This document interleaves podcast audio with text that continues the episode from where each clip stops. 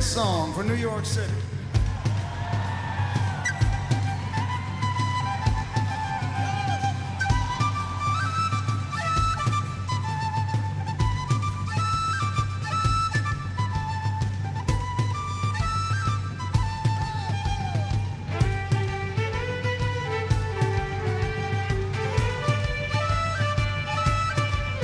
¿Cómo suena? Ya sabes que estos son las americanadas, claro. From New York City. American Land. eh, Me enviaba un vídeo esta, esta noche una, una amiga de, desde Nueva York. Y con varias imágenes, ella me decía, no, estaba viendo a New York Knicks con, con Cleveland eh, Cavaliers y la noche anterior, es decir, la del, la del día 1, Halloween. Eh, una especie de... Que, que me ha sorprendido. Igual, igual Beñat Gutiérrez sí sabe lo que es. Beñat, ¿qué tal? Arracha León. A Racha León. A ver, Racha León, ¿qué tal? Ahora sí, ¿y por qué no Eh, sonabas al me- principio? porque me he puesto la careta de Halloween, ¿no? Se me, no Justo. se me escucha. Es, eh, Como había, Jason Bears. había una... eh, eh, parecía eh, los Reyes Magos. Eh, pero, pero, pero en Halloween. Ah, mira. Sí, eh, ve- Ah, Hay una, gran, hay una gran, sí, hay una gran cabalgata, una, sí, sí. una especie de cabalgata de Halloween. Pero esto es, es. esto es un poco llevado al extremo, ¿no? Sí, pero bueno, al final... Es Nueva York. Eh, claro, eh, Sonríe, esto es Nueva York, eh, que era una película de Solsen, si no me equivoco. Ojo, es que veía la imagen y parecía eh, el Día del Orgullo. Claro, podría ser. Porque encima, claro, la gente que tiene que está bien de pectorales y eso Se muestran. se- se muestra Sí. y digo, ¿pero por qué? Es que es uno de los eh, desfiles, creo, más importantes de- del año. Además, ya sabes que esto, al final, todo tiene que ver, ¿no? Con el consumismo, Ujú. eh, que fueron Total. precisamente los vendedores de disfraces. Esto es una parodia, pero es un poco así. Los que dieron ese impulso definitivo, ¿no? A una, una tradición eh, que había llegado desde las Islas Británicas a, a Norteamérica y sobre todo a partir de los años 40, cuando empezaron a disfrazarse de figuras pop. Y claro, había ya un incentivo, ¿no? Porque había, pues te comprabas un disfraz de Popeye porque el fabricante había comprado una licencia para que sea el Popeye oficial, este tipo de cosas, ¿no? Pues eso fue creciendo y luego ya 70-80 se, se disparó y, y sigue creciendo, yo creo, quizá no tanto en Estados Unidos, pero en, en tanto en cuanto, oye, Halloween ya a través de la cultura pop se ha normalizado y hay mucha gente que, que lo quiere ver como una noche divertida y yo creo que lo es. Sí, eh, en casa tenemos la discusión. Mm. ya sabes, las mejores Claro. discusiones son en una mesa, ¿no? Y, y cada uno pues expresa Mm. lo que lo que quiere al respecto de, de- de que todas estas festividades Mm. eh, tenían alguna tienen alguna razón.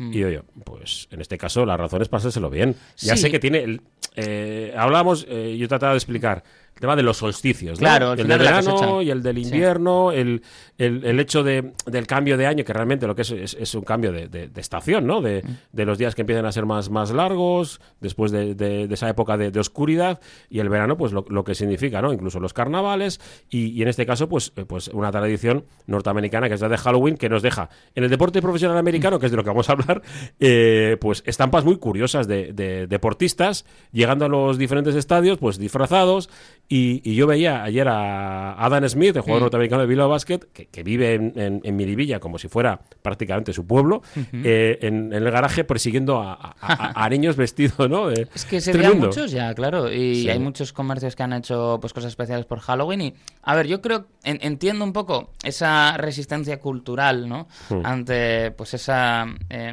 hegemonía cultural estadounidense, que esa hegemonía se ha resquebrajado en otros ámbitos, pero en, el- en términos culturales no parece que mm, quienes le quieren disputar, ¿no? Eh, la, la hegemonía mundial a Estados Unidos hablemos de China, estén produciendo un contenido, Alternativas, claro. una alternativa cultural que pueda, pueda servir, al menos de momento.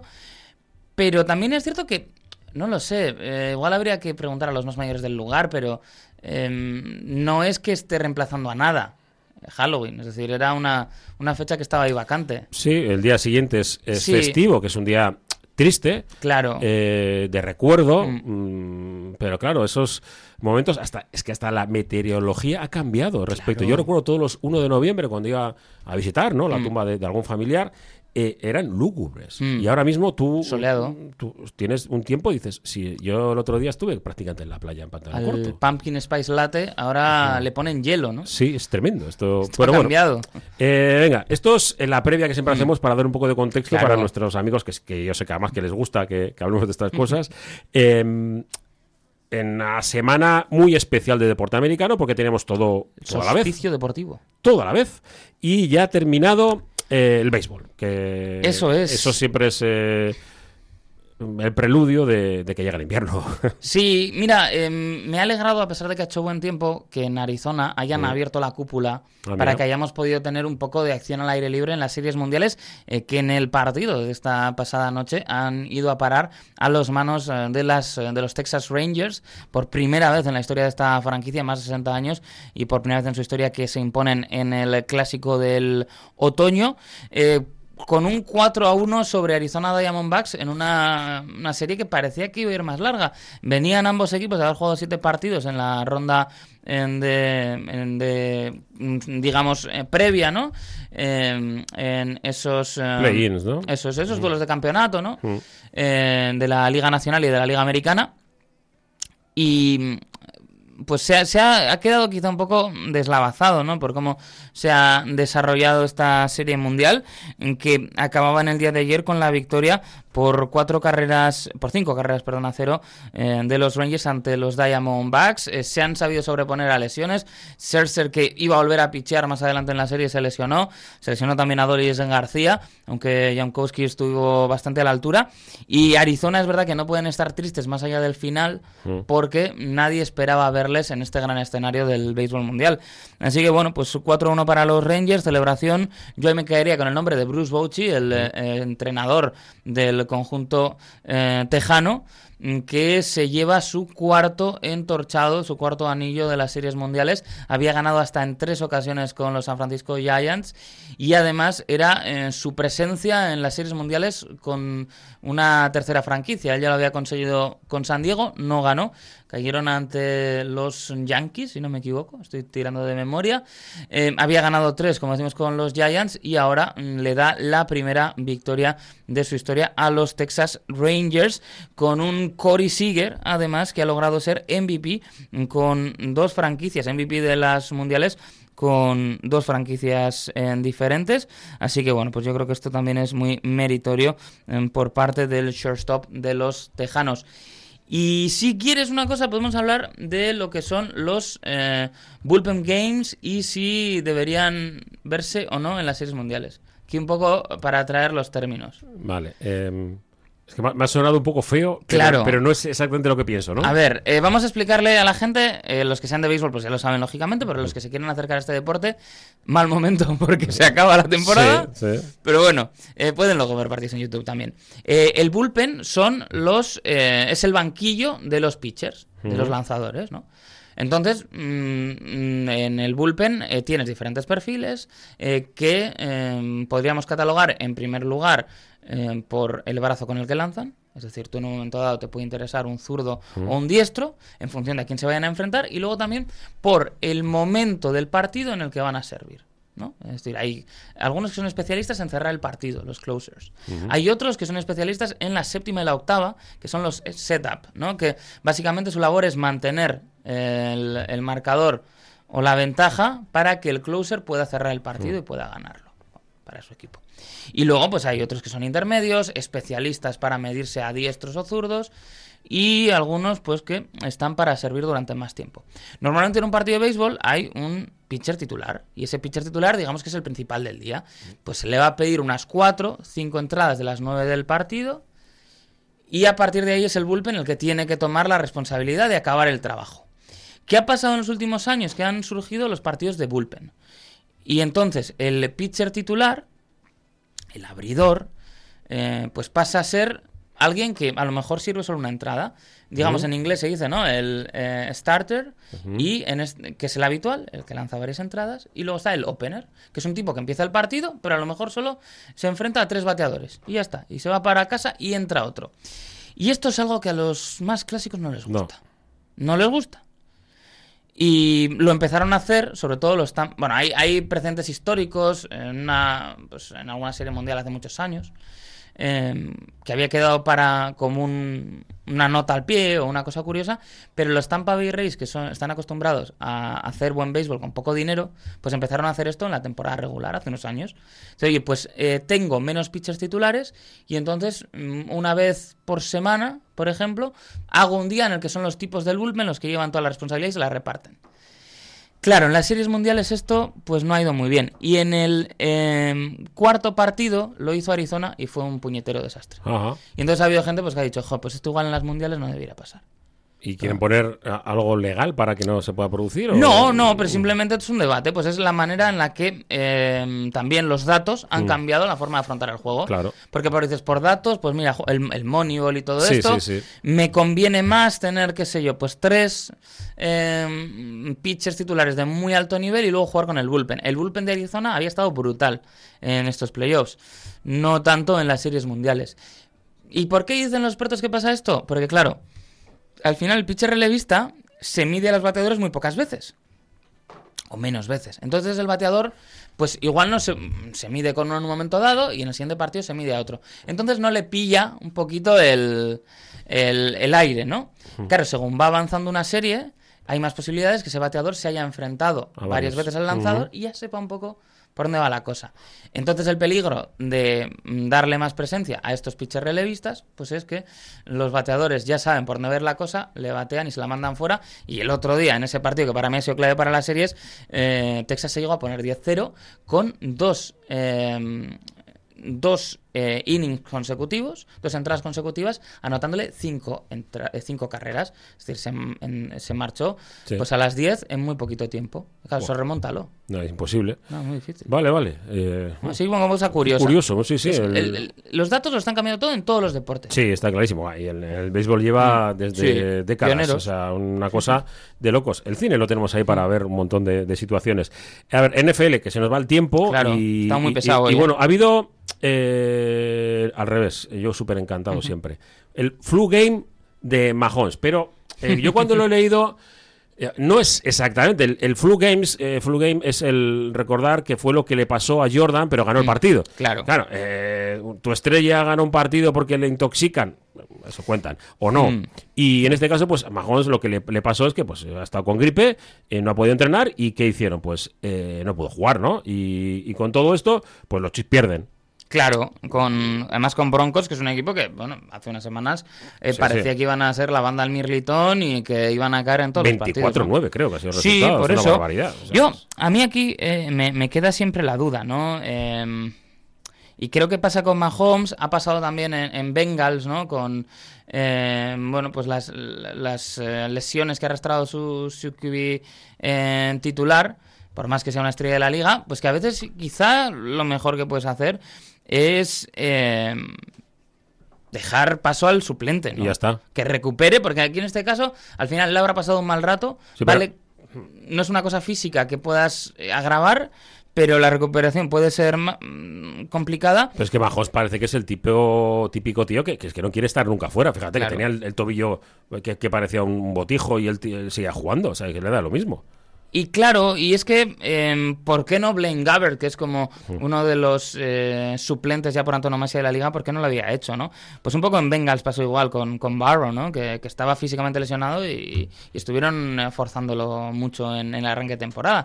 Pero bueno, y al final también, tú lo decías, no, no se quieren ir. Es una... No, es una- a mí me sorprende sí. mucho, ¿eh? Yo sí, y, y luego discutiendo con el entrenador. Pero tú que me discutes. Tú te vas ahí al fondo, ya sé que cobras tres veces más que yo, pero te vas al fondo y no juegas. Que esto Por eso me gusta tanto la imagen del béisbol en la que sale el entrenador y le pide la bola Sí, al sí, sí, pitcher, sí, ¿no? tremendo. Dámela que tú no sigues, hermano. Eh, A romper el, el- Sí, el sí. bate de. Luego te cabreas si quieres Sí, sí, allí, pero pero, fuera, dame la sí. bola y... Pues, Sí. Mm. eh, Tremendo. Bueno, esto NFL es lo más destacado de la, Sí. de la jornada, ¿no? Eso es. Porque tenemos. eh, eh, esto va a ir en, podcast porque es que necesitamos más tiempo, así de claro. Y el programa es eh, Vizcaya Juega, pues. Y, y- y madre. hay un, un Chiefs Dolphins esta semana, ¿eh? Se va a ser bonito. Es que ahora con la NBA me han fastidiado, ¿eh? Ah, claro. em, el, a ver, el Chiefs Dolphins, eh, por horario, em, es en... Claro, es, es en Alemania. Es a las tres y media de la tarde. Oh, Así que hay que... ¡Uh, mama! ¿no? Sí, Como eso, decían. mama, mama. Eh, mama. Claro, claro, claro. Porque claro, es que eh, tenemos el domingo a Güemellama, Sí, eh, sí. en directo a las nueve y media de la noche también. Pues es para mí es un horario eh, maravilloso. Y el sábado jugar Vilas de Zaragoza, bah, tenemos un fin de semana. Bien, a ver, eh. Eso Eh, es. Es- no, es, es- no es americanada al uso, sí, pero bueno. sí, un- pero realmente es un jugador americano el, Sí, que, el, que, el que ha fallecido, ¿no? Seguramente que lo habéis podido ver en, en informativos, en, en prensa, ¿no? El, Sí. el hecho de que, de que pues Adam Johnson, de 29 años, eh, fue golpeado en el cuello por una cuchilla de hockey sobre hielo en un desafortunado momento en el partido de Nottingham eh, Panthers con eh, Sheffield Steelers, en la, Hmm. se llama así, la en Utilita Arena de Sheffield. Fallece.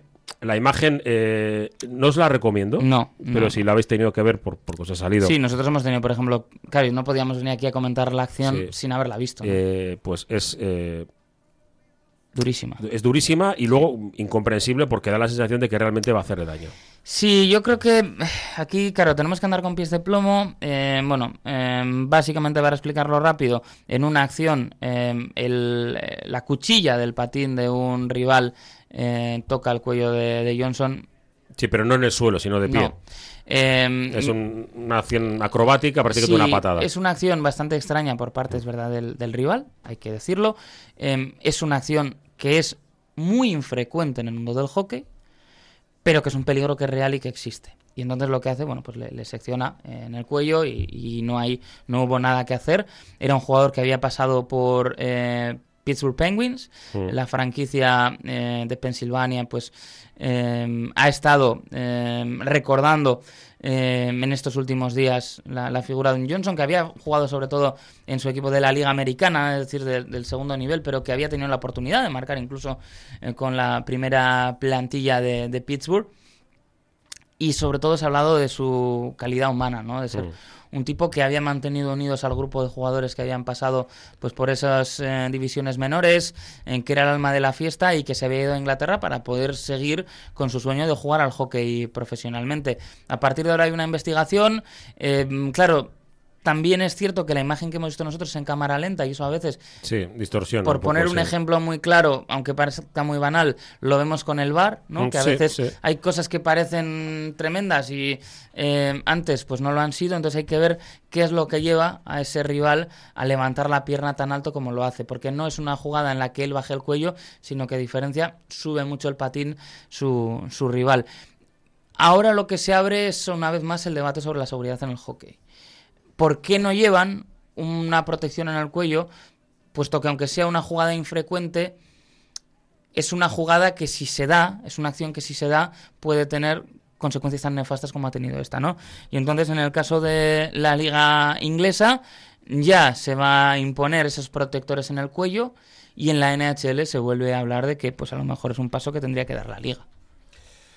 Bueno, pues eh, veremos hacia dónde van esas protecciones porque está evidente si, si ha habido un fallecimiento, Claro. pues habrá que tenerlo muy en cuenta. Eh, vamos a ir terminando con, con NBA. Eh, seguro que, bueno, algo de fútbol, seguro de eso yo seguro que tenemos, pero sobre todo de, de NBA la semana ha sido muy centrada en el equipo de, de Los Ángeles, que no son los Lakers, es decir, claro. los Clippers, que, mm, que han creado, eh, yo creo que han metido un monstruo dentro de, de un- de un ecosistema que parecía que tenía muy buena pinta. Pero claro, meten a, a James Harden, Claro. sabiendo que lleva dos años destro- destrozando vestuarios, pues uno no lo acaba de entender. Oye, que, que es un grandísimo jugador, ¿eh? Pero que... Y ahora que va a ser suplente él, eh, ¿qué van a hacer? Eh, Va a ser... No, no es nada sencillo, ¿eh?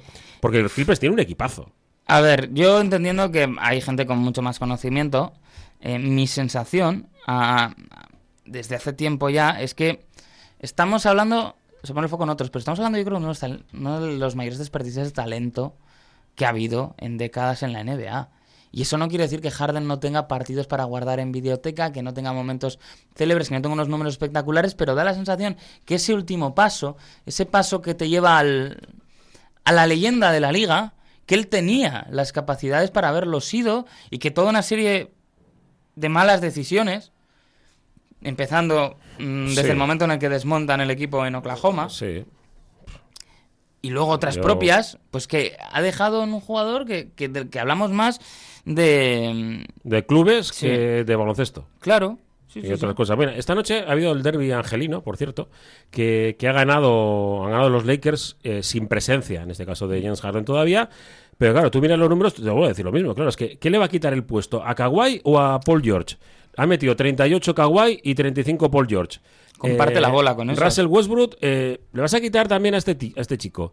Eh, Russell Westbrook esta noche ha jugado 44 minutos. Kawhi, 41. Paul George, 37 minutos. Claro. Claro, eh, 35 minutos, bueno, ya por dentro ya son. Claro, Bones eh, Hilland, eh, también 34 minutos en, en posición de, de exterior. ¿Qué va a quitarle el puesto O sea, a estos chicos? No, es que no lo sé, no, no. ¿Cuántos clubes de striptease hay en Los Ángeles? jo, pues muchísimo. Yo creo que es la, es la ciudad en la que más hay. Claro. Bueno, igual Los Esto es- Ángeles, igual en Las perdón, Vegas. Las Vegas, exacto. Sí. Estaba pensando en Las Esto es un sí. problema, ¿eh? Bueno, ha habido overtime, ¿eh? O sea que eh, hubo prórroga, pero, pero bueno, veremos a ver si llegan los entrenamientos o no. A los partidos supongo que sí, porque además creo que, Claro. que en, el, en donde el campo también hay al lado. O sea, Sí, sí, sí. Pero bueno, esto es lo que lo que hemos tenido así destacado. A lo mejor les sale. Sí, bueno, vamos a ver, vamos a ver si, si encaja. Yo te digo, a mí en la relación de exteriores no me encaja. Pero, oye, por, oye Es muy amasador, está con otros amasadores. Y amasadores se supone que tienes que tener uno, ¿no? Sí, bueno, ve- veremos el, el tiempo. Que esta semana, eh, bueno, Wemby que sigue haciendo cosas. Qué bien bonito entendido. partido, qué bonito partido con. Ay, no me sé el nombre ahora. Eh, fíjate, que hay una foto maravillosa echándose hacia atrás.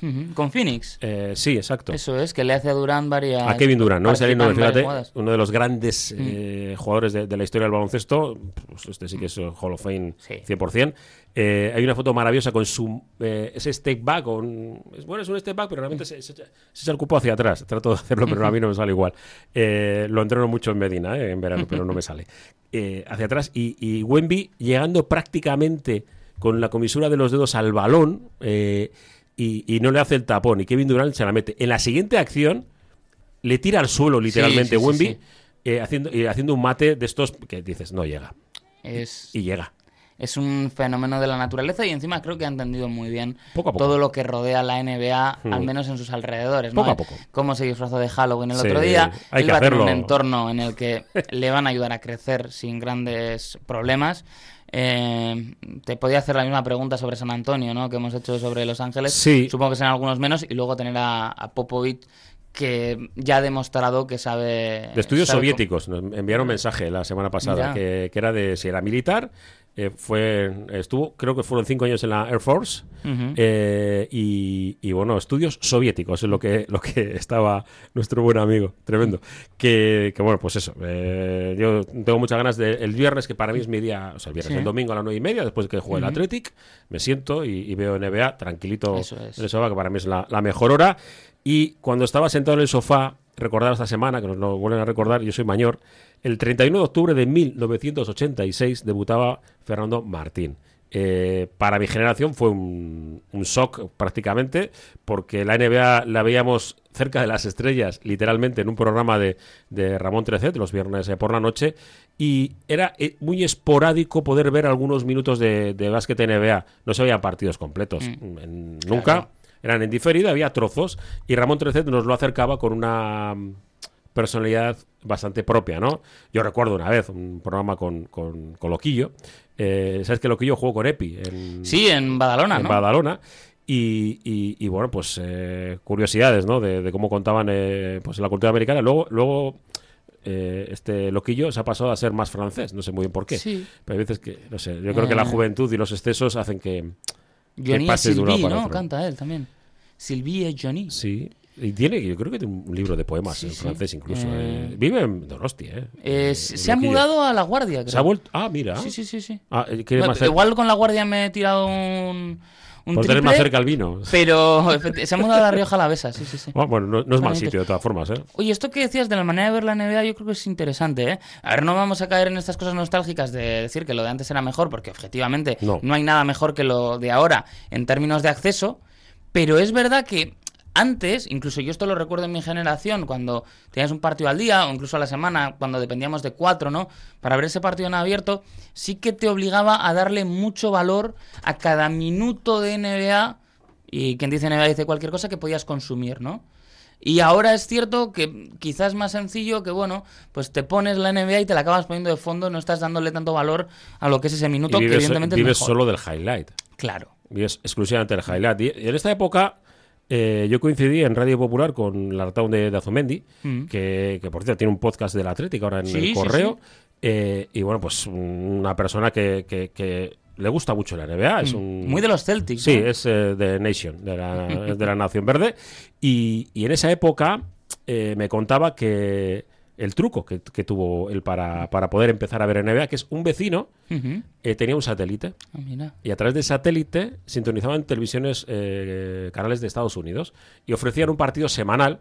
Y lo grababan en un vídeo beta. Creo que era beta, eh, espero no inventármelo, pero creo que era o 2000, no me acuerdo muy bien. O sea, es que había tres, Mm. tres sistemas. Si, si no es verdad, es una verdad emocional. que Sí. Esto es un concepto que Es se un- maneja uno mucho. de ellos. Y, y- y iba a la casa del amigo a ver partidos de NBA con narración norteamericana bueno. y se la, se la acercaba y empezó a ver a los Celtics y se enamoró de pues eso de, de- de la cultura de, Mm. del obrero blanco de trabajador en contra de pues bueno pues esa época era que los Lakers eran puro glamour, ¿no? Y claro, los de Boston, el- ahí con el puro y estas cosas, eh, una ciudad más gris, más Glamour y europeas. Kurt Rambis, ¿no? Sí, Currambi con eso. Que no era mucho glamour. No, no, esas gafas horrendas. Pero bueno, era un- y además un tipo un poco a eh, Jules Alburis. Cuando le ves así eh, encogido encima con el pelo Sí. largo, yo le veo y digo, este se pone gafas y es, y es eh, Kurt Rambis. Eh, y se acercaba a eso. Nosotros, yo te digo, yo veía eh, un programa mítico de la televisión, de televisión española, que se llamaba La Clave, que, que eran eh, eh, muy serios. Se ponían alrededor, todos fumaban, alguna copita, y es el día de, de este. Voy a hablar del mineralismo. Mm. ¿Recuerdas? Pues Va a llegar. Sí, y a eso de la una de la mañana, Ramón Trecet nos acercaba a las estrellas. Claro. Una de la mañana, los viernes. Claro, yo tenía que esperar a ver la clave para después poder ver un poco, un poco NBA, que eran trozos de partidos. ¿no? Y luego poco a poco fue creciendo y ya en el 2001, que hacemos eh, ahora, el aniversario de, de noviembre de 2001, donde Gasol debuta y ya, eh, como Canal Plus en, en aquel Claro. momento, lo vemos en directo. Y esa noche yo tenía instituto que bueno, fui eh, de cuerpo presente. Claro, claro. Normal. Es lo, lo lógico. Día uno, al día dos había que ir a clase y el día dos, pues eso, de cuerpo, de cuerpo presente. Así veíamos la NBA. Pero mm, ha servido para crear una legión de aficionados y para generar ese vínculo, ¿no? El, en- el entender que, bueno, Sí. no se puede dar por hecho nada de lo que vemos. Y bueno, ahora tenemos la fortuna de poder ver todo lo que nos dé la gana. Y tienes el. League Packs de, de NBA, de NFL. Bueno, el de NFL alguna dificultad más, pero el de, el de Sí. NBA eh, a mitad de precio si tienes Eso es. Movistar. Y también es- el- la MLB, pues a través de eh, su propia app y su propia Sí. suscripción, la verdad que merece mucho la pena porque ves una mortera de partidos. Mm. Bueno, pues con eso, con eso nos quedamos. Yo creo que hemos hecho un buen repaso. Sí, ¿eh? sí, sí, no, apenas media hora. Bueno, oye. Hemos tenido noche de Halloween.